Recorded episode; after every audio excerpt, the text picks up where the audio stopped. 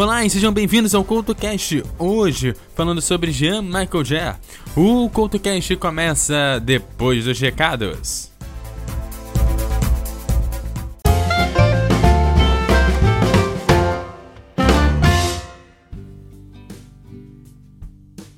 Olá e seja bem-vindo à zona de recados aqui do CoutoCast.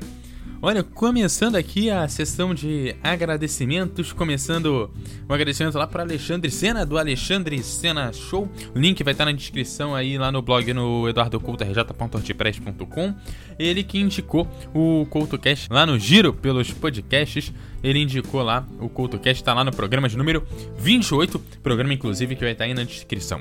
Quero agradecer também a galera que faz a indicação aí do podcast aí do CoutoCast aí durante os últimos dias, últimas semanas aí, a galera que estava indicando, principalmente a galera que indica aí os podcasts na Podcast Friday. A Podcast Friday, para você que não tá ligado, é o seguinte: toda sexta-feira, é, nós podcasters fazemos uma série de indicações e trocamos aquela ideia sobre a mídia podcast com a hashtag Podcast Friday. Então, nessa sexta-feira, você aproveita e já vai lá, faça a sua publicação, indique o seu podcast, fale sobre podcast com a hashtag Podcast Friday. E antes de ir pro cast que vai falar sobre Jean-Michel Jarre, aqui eu lembro que a, a última temporada lançada do Records na MF já está disponível lá no blog no www.eduardocultorj.wordpress.com e você confere ali os cinco episódios da terceira temporada do Records na MF. Antes de ir pro cast, eu também te lembro que você me segue no arroba Eduardo Couto RJ no Twitter e no Facebook, você também me acha como Eduardo Couto RJ. Então tá na hora da gente ir pro cast falar de um dos principais artistas da música eletrônica, o Jean-Michel Jarre.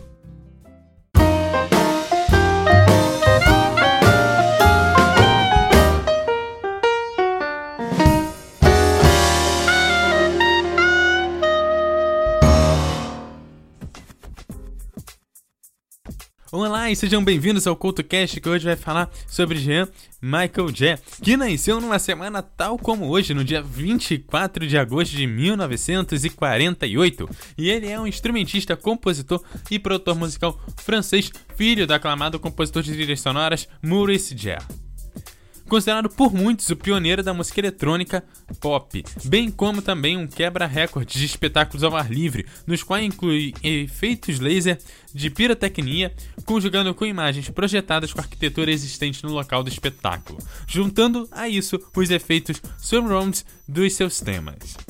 O seu primeiro single oficial foi La Cage, de 1970, né, uma das músicas mais experimentais dele. Muitos afirmam que Jerry gravou as escondidas no estúdio da GRM durante a noite e utilizou tudo o que esteve em suas mãos para criar os efeitos, como por exemplo uma máquina de escrever. Jerry vendeu aproximadamente 80 milhões de álbuns e singles ao longo de sua carreira desde 1971 e bateu quatro recordes do livro Guinness Book, o livro dos recordes. Em 1976, ele lançou discos The Files, seu primeiro LP totalmente instrumental e sintetizado. Oxygene, que teve um sucesso estrondoso na França, é só um ano mais tarde e lançado no resto do mundo pela Polydor, obtendo igual importância em outros países como por exemplo Reino Unido, Portugal, Espanha, Estados Unidos e o Brasil. Esse disco é uma das obras mais icônicas de Ger, em especial o tema Oxygen Parte 4, que foi o maior êxito do disco, foi talvez a responsável pelas vendas em todo o mundo.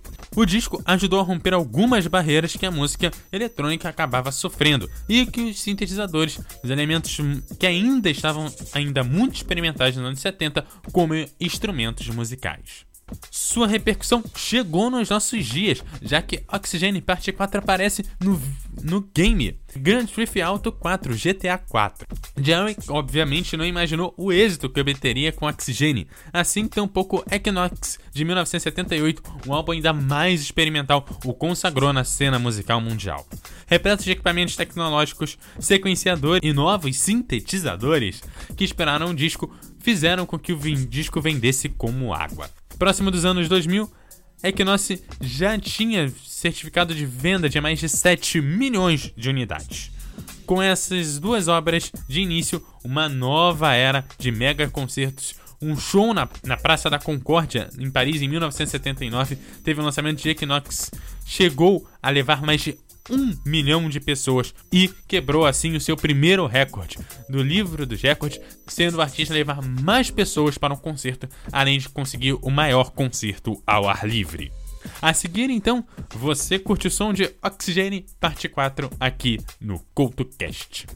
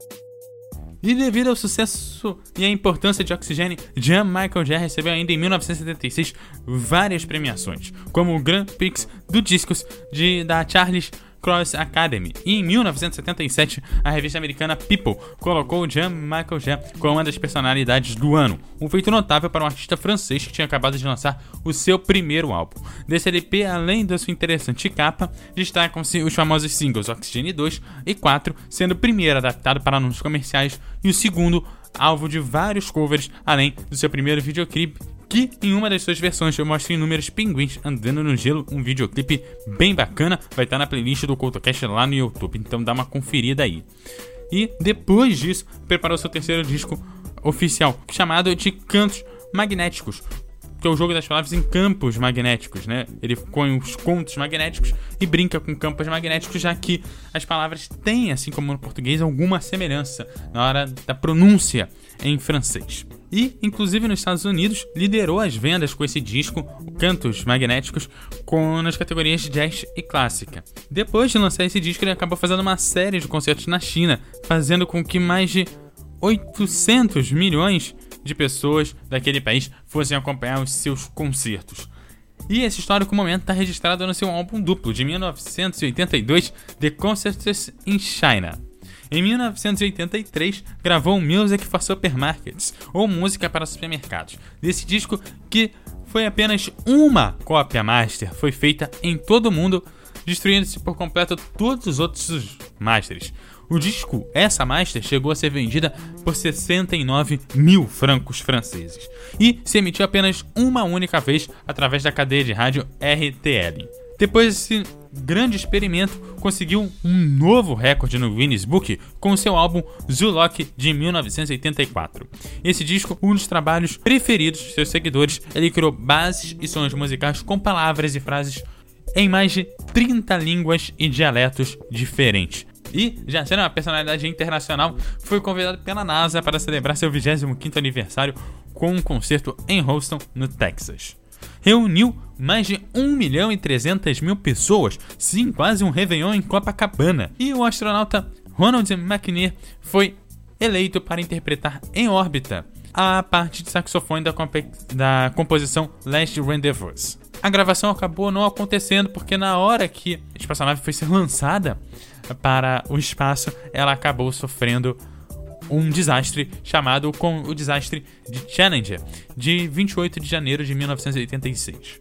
A parte da peça foi gravada por outro saxofonista e foi rebatizada para Last Rendezvous Holmes Peace. O concerto e seu trabalho Rendezvous foram dedicados à tripulação de Challenger e, em especial, em memória de Ron McNair. O, con o concerto de, de Houston, que tem essa peça somada homenagem ao Papa Juan Pablo II em seu Natal em Lyon, foram colocados no álbum Cities in Concert Houston Lyon, originalmente intitulado como In Concert Houston Lyon de 1987. Em 1988 chegou seu disco Revolutions, preparou e cancelou várias vezes o concerto em Londres, mas finalmente ele levou para frente nos dias 8 e 9 de outubro de 1988. Foi para mais de 800 mil pessoas, e contando com a participação especial do, do guitarrista do The Shadows, Hank Marvin, que ele acabou fazendo um dueto para o tema London Kid, um dos temas principais do álbum. Aquele concerto você pode conferir no álbum Jerry Live de 1989, que foi reeditado e teve uma mudança de nome em 1996, Destination Docklands The London Concert. Mas por qualquer um dos nomes você consegue encontrar o álbum completo na internet. E antes de eu seguir, antes de seguir para a década de 1990, eu confiro com você a música Rendezvous, o Less Rendezvous aqui no CoutoCast.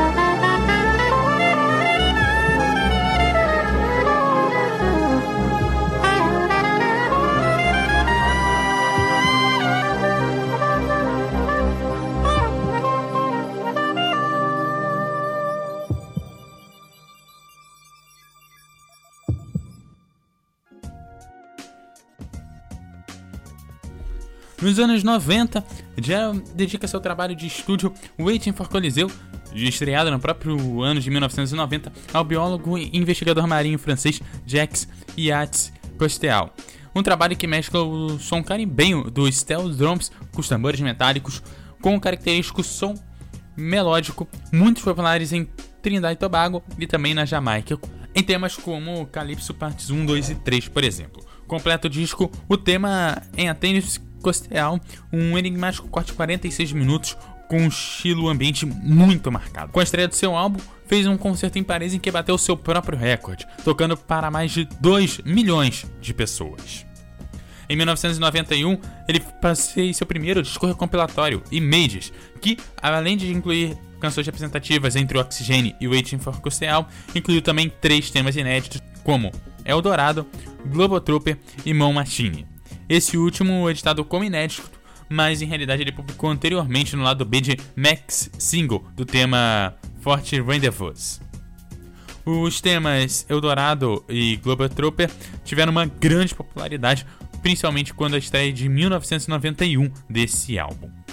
Em 1991, com a promoção do álbum, ele faria um concerto na, no México durante o eclipse solar do dia 11 de julho de 1991, mas com problemas entre patrocinadores e as autoridades locais acabou não rolando. Mas existe um documentário sobre Making the Strongholder, incluído no DVD Oxygen em Moscow de 1997, em que Jerry e outros colaboradores contam que a verdadeira razão de, é, de que cancelaram o concerto foi que o barco que transportava da Europa para o México todo o cenário acabou indo por água abaixo. E aí, com o Jerry vendo que ele não faria o concerto do jeito que ele gostaria, ele acabou cancelando o concerto. Em 1993, inspirado no livro de Stephen Hawking, Uma Breve História do Tempo, lançou Cronologia, um dos discos que tenta é, passar a evolução e a história do ser humano aqui no, aqui no planeta Terra. Esse álbum inclui samples de seus primeiros trabalhos, mas também a ba é base rítmica de trabalhos mais recentes. Também em 93 iniciou um tour pela Europa, junto com o guitarrista de rock progressivo Patrick Hondatz. E em 98, com o Mundial de Futebol, né, o Copa do Mundo de Futebol, ele fechou os jogos com um concerto enorme embaixo da Torre Eiffel e lançou Rendezvous Electronic Nights, onde ele tocou com diversos DJs da época, como a Poly 440, Tetsuka Komuro e DJ Kan, entre outros que acabaram passando por aquele palco. Em 99, foi ano dele fazer o seu mais ambicioso projeto, o The Twelve Dreams of the Sun, um concerto de 12 horas para celebrar a chegada do novo milênio diante as pirâmides do Egito. Os temas receberam um novo arranjo e o músico francês aproveitou para mostrar alguns cortes de seu futuro trabalho, o Metamorfoses, que foi lançado nos anos 2000. E o concerto foi transmitido para a internet e ganhou vários prêmios. E já que falamos de álbuns G compilatórios, é hora da gente voltar no tempo e trazer aqui uma das músicas mais marcantes de Jean-Michel Jarre, o Equinoxe Parte 4.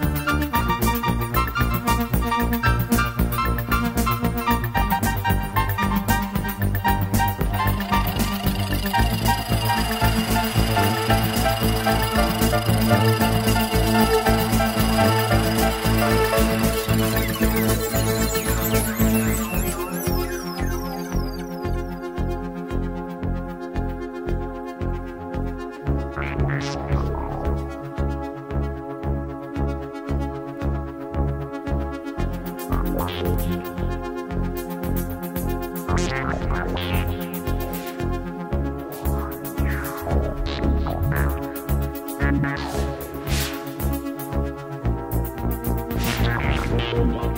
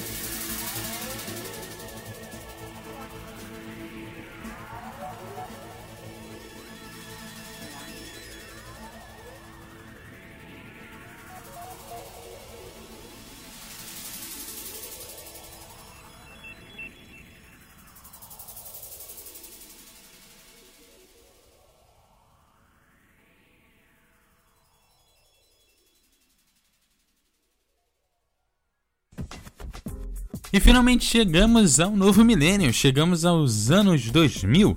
Em 2013, Jean-Michel Jarre publicou o álbum Geometry of Life, uma música que é um pouco electro-chill. E em outubro de 2004 realizou o concerto na Cidade Proibida em Pequim, na China, para celebrar o início do ano da França na China. Evento transmitido para televisão para todo o gigante asiático. Esse concerto foi transformado em álbum denominado Já em China e serviu para presentear seu novo álbum recompilatório conhecido como Aero, que é a sigla para Analogy of Electric Revisited Origins. Em português, a antologia dos originais eletrônicos revisitados. E contém suas versões expostas no seu concerto Aero de 2002 e os seus principais clássicos entre Oxigênio e Cronologia como também temas inéditos, especialmente para esse álbum, todos no formato de som 5.1. Em 11 de dezembro de 2007, lançou a tão esperada edição remasterizada do seu hum, grande álbum, o Oxygen, titulado de Oxygen The New Master Record, e também estreou a versão ao vivo do Oxygen Live in Your Living Room, no qual consiste em um DVD onde escutamos todos os temas reeditados de Oxygen com certas variações entre eles e um vídeo no formato 2D. E teve a sua edição limitada que se comercializou o pack com CD New Master Record mais o seu DVD ao vivo em formato 3D. Logo saiu a versão do álbum definitivo em CD e o DVD em 2D. Depois, em 2008, fez uma série de concertos para a Europa chamada Oxigene, o tour do 30 aniversário. Com a morte em 2010 de seu amigo colaborador Francis Teifus, dono da discografia francesa do mesmo apelido que já trabalhando desde os seus primeiros anos, já em 2011 resolveu dedicar o álbum Essentials e Hatirias, um grande recompilatório que reúne temas inéditos e alguns prévios extraídos de seus grandes álbuns. E para encerrar essa edição, uma música que você provavelmente vai ouvir em dezembro desse ano. Afinal de contas, a música a seguir faz parte da trilha sonora do filme Star Wars 8, que vai ser lançado em dezembro e o tema, é claro, você confere agora aqui no CoutoCast.